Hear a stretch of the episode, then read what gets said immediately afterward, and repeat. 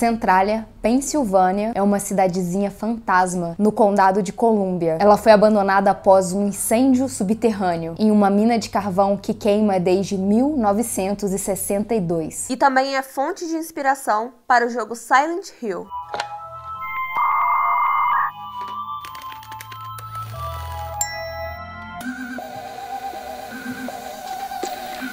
Bem-vindos ao Bu. E outras coisas. Eu sou a Mia. Eu sou a Cibele. Oi. Oi. Mais um episódio da nossa temporada de Teorias da Conspiração. E eu espero que vocês estejam gostando. Hoje é uma daquelas conspirações que são bem doidas e que não faz tanto mal assim pra ciência, sabe? Então, tudo bem, pode aproveitar essa teoria aqui sem nenhuma culpa na consciência. Gente, para quem quiser, para quem puder, nós temos o Apoia-se e o PicPay, que são duas plataformas de apoio pra gente aqui do canal. Se você tiver afim, se você gostar do nosso conteúdo, dá uma olhadinha lá que a gente tem vários planos com várias recompensas, vários planos diferentes para vocês com mimos. E aqui no YouTube a gente tá com seja membro, então seja membro. Tá aqui do lado do, do botãozinho de inscrição. Sem mais delongas, Vamos para a teoria.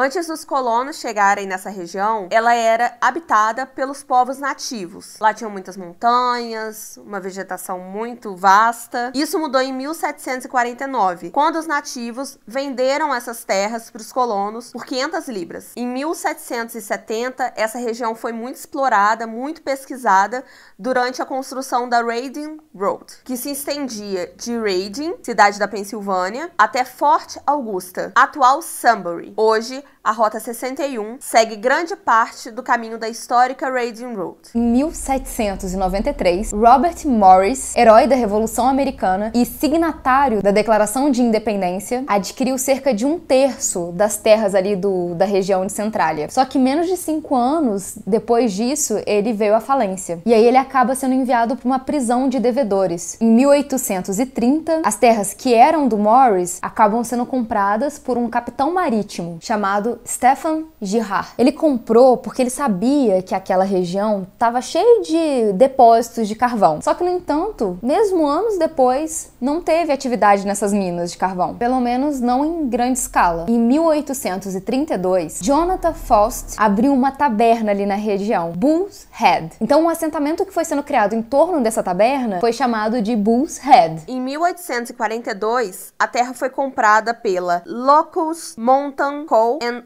Iron Company. Alexandre Ray, que era um engenheiro de Minas, ele se mudou para essa cidade e começou a construir ali uma vila. Ele começou a estabelecer ruas, lotes, né, para formar mesmo uma cidadezinha. Ele nomeou a cidade de Centerville porque ele esperava que se tornasse um centro de comércio da região. A ferrovia Mine Run foi construída em 1854 para transportar carvão para fora do vale. Em 1856, a mina de Lacoste Run e a mina de Coal Coal Ridge abriram. A partir daí, mais minas foram abertas, incluindo a mina de carvão Hazendel, em 1860, a mina Centralia, em 1862, e a mina Continental, em 1863. Em 1865, uma mina filial da ferrovia Lake Valley foi construída para Centralia, chamada Ferrovia Lake Mahanoy. E isso permitia a expansão das vendas de carvão de Centralia para o leste da Pensilvânia. No mesmo ano, quando uma agência postal foi estabelecida ali, Centerville teve que trocar o seu nome, porque já havia uma cidade na Pensilvânia com o mesmo nome. E aí vem a nossa querida Centralia. Durante a década de 1860, o Molly Maguires, um grupo irlandês-americano que trabalhava para tentar construir um sindicato ali para os trabalhadores, para que eles tivessem tanto um salário respeitável, né, um salário digno, quanto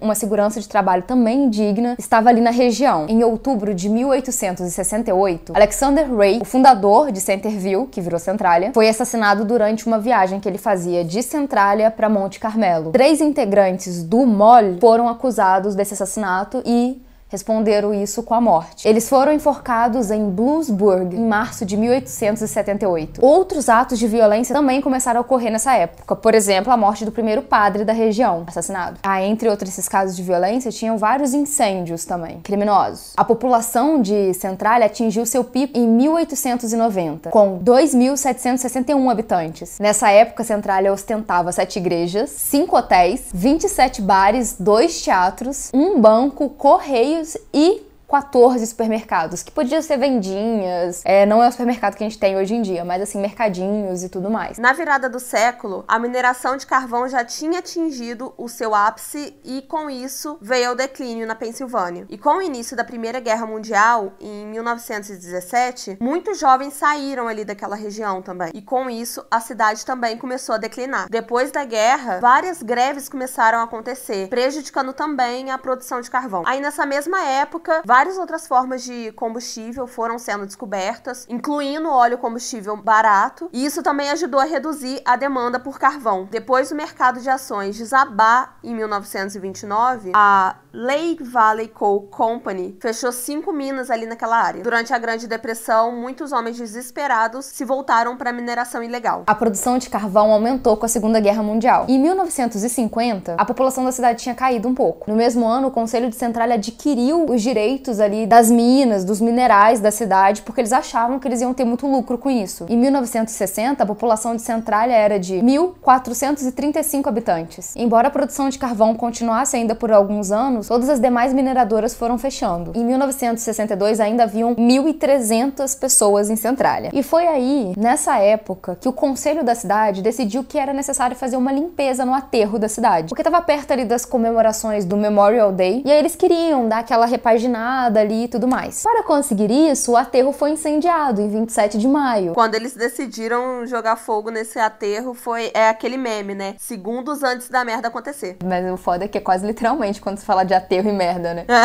Verdade. Só que esse aterro estava localizado em cima de uma mina de carvão desativada. Ora, ora, ora. Que estava ali do lado do cemitério Oddfellows, no sudeste da cidade. Cinco bombeiros voluntários foram lá pulverizar a área com água e tal para ver se eles conseguiam controlar o um incêndio, porque sim, ele saiu do controle. No entanto, dois dias depois, no dia 29 de maio, alguns incêndios começaram a acontecer em outras regiões. Enquanto esses incêndios esporádicos iam aparecendo ali pela cidade, os bombeiros começaram a investigar para entender o que estava acontecendo. E aí eles encontraram um buraco que dava tipo um labirinto ali, uns velhos túneis de minas de carvão, que Centralia foi construída em cima. Então, o que realmente aconteceu? Quando eles botaram fogo naquele aterro, o fogo provavelmente encontrou o subsolo de alguma forma, chegou nessas trilhas das minas de carvão que estavam debaixo da centralha praticamente inteira, porque ela foi construída por cima de várias minas, e aí o fogo chegou até essas minas e a gente sabe que carvão, tal, gases, um ótimo combustível e tal,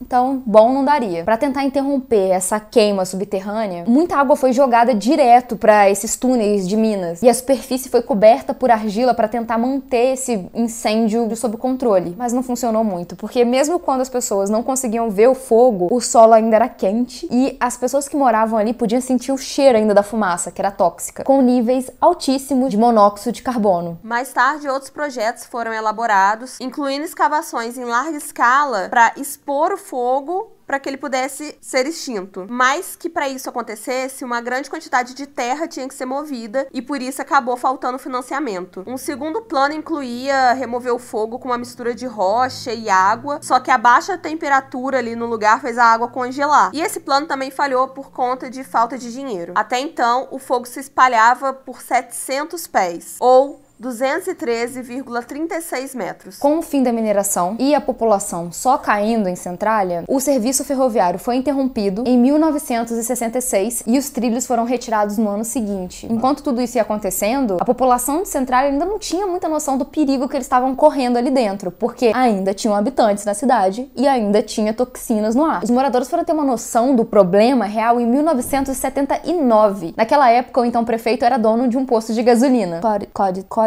Codicon, Codicton, John Codicon, Codic, Codic, John Coddington. Eu não sei muito bem o motivo, mas eu imagino que ele tivesse preocupado com alguma coisa ali da gasolina dele, do combustível que ele estava vendendo ou alguma coisa assim. Ele inseriu uma vareta em um dos tanques que tinha o combustível e quando ele tirou, parecia quente. Ele colocou então um termômetro e quando ele retirou, a temperatura da gasolina era de 172 graus. Os reservatórios de combustível nesses postos de gasolina, eles são subterrâneos. No ano seguinte, a população de Centralia tinha diminuído para mil habitantes. Depois disso, a atenção estadual começou a se voltar para o fogo, principalmente quando um menino de 12 anos caiu num poço de 4 pés de largura, que é mais ou menos ali um metro de largura, por 150 pés de profundidade, que são 45 metros de profundidade. E esse buraco do nada abriu no quintal do menino. O menino conseguiu, né, ser salvo e tudo mais, ele saiu do buraco, só que foi testado ali o ar que saía, o vapor que saía e tinha um, uma taxa muito alta de monóxido de carbono. Embora fosse óbvio que o incêndio apresentava ameaça para os moradores, eles estavam divididos quanto à quantidade do incêndio, quão perigoso era, se estava acontecendo mesmo, se era esse alarde todo. Em 1983, o Congresso dos Estados Unidos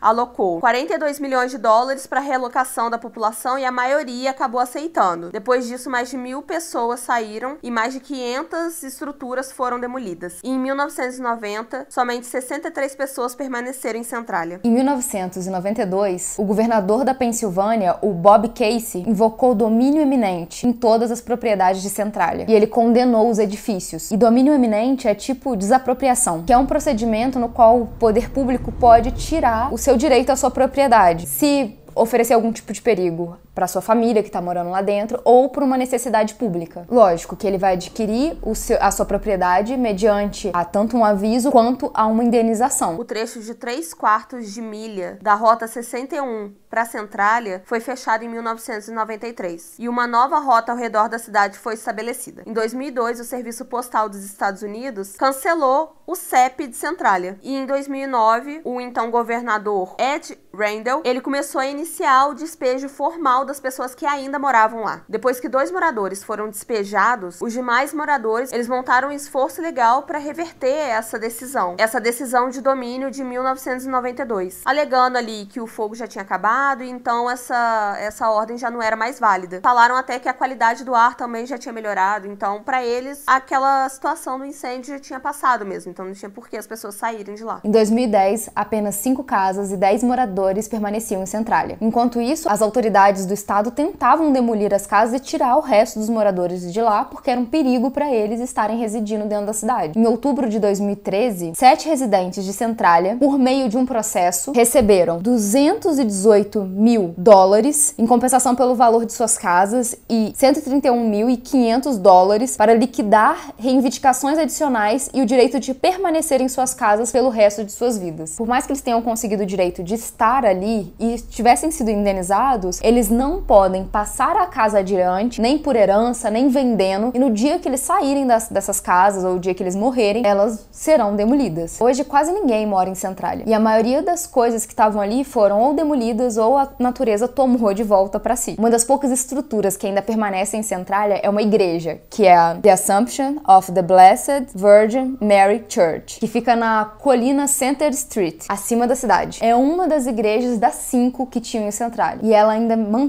serviços semanais. Outra construção que ainda permanece lá em Centralia é o Edifício Municipal de Centralia, construído em 1978, após o início do incêndio. A seção ali que está abandonada agora da Rota 61 é popularmente conhecida como Graffiti Highway. Foi colocados ali nas, nas extremidades da estrada montes de terra, mas a circulação de pedestres ainda dá para fazer tranquilamente. E ali naquela antiga estrada que agora é rachada, os turistas vão lá e ficam grafitando, fazem desenhos coloridos e a estrada é realmente toda grafitada. O restante da cidade continua ali existindo através de grades, os terrenos parecem terrenos baldios. É realmente uma cidade deserta, sabe? Tem escadas que não levam a lugar nenhum, quase não tem casa porque as casas foram em sua maioria demolidas. Se você for em Centralia, você vai ver uns sinais, né, de aviso para os visitantes dizendo do alto nível do monóxido de carbono carbono e que pode abrir um buraco na sua frente a qualquer momento. Existem quatro cemitérios ainda em Centralia. E é muito louco pensar isso, porque acaba que tem mais gente morta do que gente viva lá, né? E não é que eu acho que muitas pessoas morram em Centralia, porque são os antigos mortos, é... porque as pessoas vivas foram embora. Mortos. Aí os cemitérios são Old Fellows, que fica perto de onde que o incêndio começou ali na mina, o cemitério de São Pedro e São Paulo, o cemitério de Santo Inácio e ainda tem outro cemitério ali na Igreja da Assunção da Bem-aventurada Virgem Maria. Fica localizado ali na Center Street, na Colina do Norte, com vista para Centralia. Hoje, o fogo continua queimando abaixo da cidade e os especialistas preveem que ele provavelmente vai continuar queimando por mais uns 250 anos. A superfície ali das ruas não tá mais tão quente quanto era antes, uma vez que o fogo desceu para mais fundo ali na terra, mas ainda se vê fumaça saindo do chão. Só que isso tudo que a gente contou é só um terreno ali para você entender da conspiração, porque essa aqui não é a conspiração. Isso aqui são fatos, meus queridos. Agora a gente vai para teoria da conspiração. É para isso que a gente tá aqui, inclusive. Muitos moradores acreditam que na verdade o incêndio não é tão perigoso assim, se é que ele realmente aconteceu, tá? Mas que na verdade o governo queria a propriedade das minas de carvão, porque eles iriam lucrar com isso. E sim, eles poderiam lucrar com os minerais e tudo mais. E é por isso que eles inventaram essa grande mentira para tentar desapropriar a terra, para eles terem domínio ali daquele lugar. De acordo com uma lei municipal, quando a cidade já não tem mais aquele poder municipal, né, de prefeitura, não tem mais moradores, a cidade deixa de existir legalmente. Então, se a cidade para de existir legalmente, aqueles minerais que estão ali, as minas de carvão, passam a ser propriedade do estado da Pensilvânia. Por isso que tem essa especulação de que o governo queria pegar ali, porque se não tiver ninguém, é do governo. Mas isso é muito improvável porque realmente o ar em Central ele é tóxico, dá para ver a fumaça saindo e seria um investimento muito grande para criar um pavor, sendo que eles não estão conseguindo se apropriar da terra até hoje, entendeu? Não faz sentido gastar dinheiro criando caos uhum. se você não tá colhendo nada com isso. Mas essa teoria é de boas. É a próxima que interessa. Vamos falar de Silent Hill. O jogo Silent Hill tem como protagonista Harry Manson, que é o pai adotivo da garotinha de 7 anos, Cheryl. Ambos saem de férias para uma cidadezinha pacata, chamada Silent Hill. Porém, ele sofre um acidente de carro no caminho. Quando o Harry acorda, ele vê que a filha dele sumiu ali naquele lugar lotado de névoa. Ela tá naquele emaranhado, provavelmente. Sem saber exatamente o que Silent Hill esconde, ele sai à busca da filha dele. Mal sabe ele que eu iria embora e deixaria minha filha lá. O jogo teria sido baseado em um diário que foi encontrado em Centralia. Nessa teoria, a Konami, que é uma empresa de jogos, queria bater de frente com Resident Evil. O produtor Keishiro Toyama, ele tava ali procurando, né, um enredo bacana para um jogo e de repente bateu de frente com Centralia. O Toyama então mandou as pessoas irem até a cidade para pesquisar, para entender, ver o que que acha ali e teria encontrado um diário que foi comprado por 10 mil dólares e teria sido vendido por um morador de Ashland. J.S. Manson, que era um comerciante local, havia dito que aquele diário era de um parente dele. Esse parente parece que desapareceu e que ele morava em Centralia em 1900 1960. O diário era um caderno de capa de couro, estava bastante velho, desgastado e tinha um nome assinado: Age Manson. O diário continha histórias assustadoras que deixou o pessoal da equipe que estava ali investigando, tipo, de cabelo em pé. O diário vai contando a história de um pai que está preocupado com o bem-estar da filha e o bem-estar próprio enquanto eles vivem em Centralia, porque parece que tá acontecendo umas coisas super sinistras na cidade. E essa história que esse diário contava vinha de acordo com as histórias que as pessoas que moravam ali ao redor de Centralia diziam pro pessoal da Konami, que eles contavam, falando assim: olha, aqui acontecia isso, nossa, lá tal coisa aconteceu. E eram os relatos bem parecidos. O diário tinha mais de 354 páginas, sendo que 132 páginas eram de acontecimentos rotineiros, nada demais. E esse diário era a continuação de um outro diário, mas esse outro eles nunca tiveram acesso. Tudo corria bem até que alguma coisa acontecia. Por exemplo, um escurecimento repentino acontecia na cidade e logo depois aconteciam algumas coisas estranhas. Estaria registrado nesse diário que em certo dia de agosto de 1960, 17 ou 18 de agosto, a cidade simplesmente escureceu às 11h45 da manhã. O sol sumiu, aí os moradores não sabiam muito bem o que tinha acontecido. O dono do diário, o H. Manson, ele era uma pessoa completamente religiosa. A partir do momento em que o dia escureceu, ele já pensou o pior, já pensou é o fim do mundo. Então ele entrou para dentro de casa com a filha dele, a filhinha dele, e foram para uma espécie de santuário que ele tinha construído. E eles ficaram lá dentro até que tudo isso passasse. E lá ele disse que ouvia gritos o tempo inteiro. O sol voltou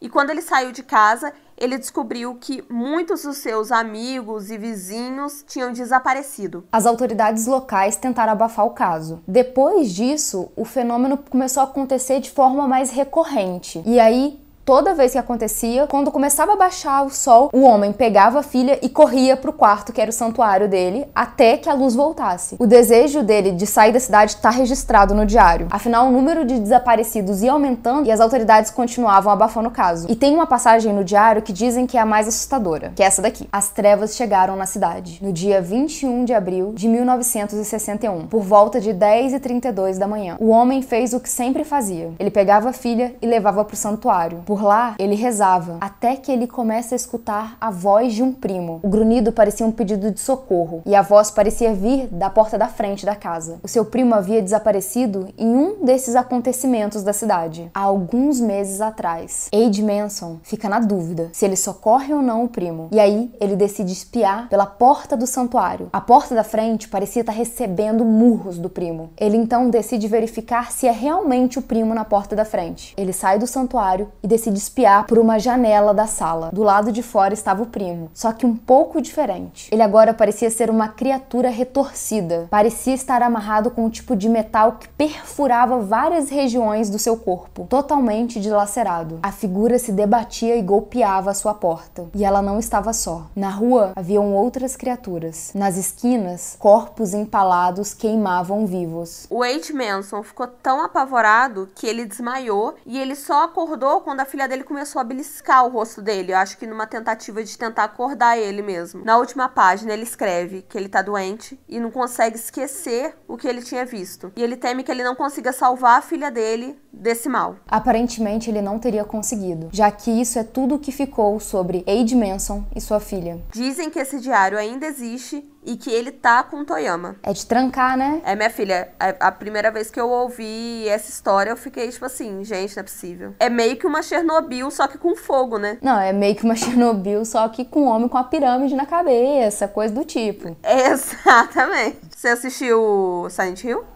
Nunca, nunca vou assistir. Misericórdia. Ah, mas eu, eu sei amo. das coisas. Gente, eu não assisto não, mas eu fico informada. Vocês podem deixar ah, comigo. Eu amo o filme e eu já joguei o jogo e o jogo é de trancar.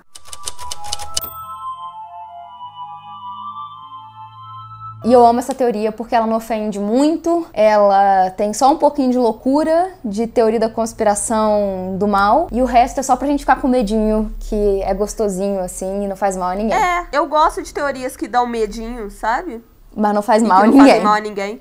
Tem que dar medo e não fazer mal a ninguém. É esse tipo de teoria certa. Uma curiosidade. A centralha de Washington foi fundada em 1875 por George Washington, mas não esse que você acha, é um outro George Washington. Ele é lembrado como um dos pioneiros afro-americanos do noroeste do Pacífico, nascido a menos de 16 quilômetros de Winchester, no condado de Frederick, Virgínia. Filho de um ex-escravizado e uma mulher de descendência inglesa, Washington foi criado por um casal branco chamado Anna e James Cochrane. É isso. Achei que era legal dizer que Centralia de Washington foi fundada por um homem negro. Gente, eu espero que vocês tenham gostado do episódio, que vocês tenham passado um medinho gostoso. E é isso. Se vocês puderem, subam a hashtag Bu rumo a 10k, hashtag QuintaBu e Bu e outras coisas. É isso, gente. A gente se vê amanhã. Toda terça e sexta tem podcast, quarta tem live e a gente vai se encontrando por aí. Espero que vocês passem um medinho essa noite e tchau. Beijo. Tchau.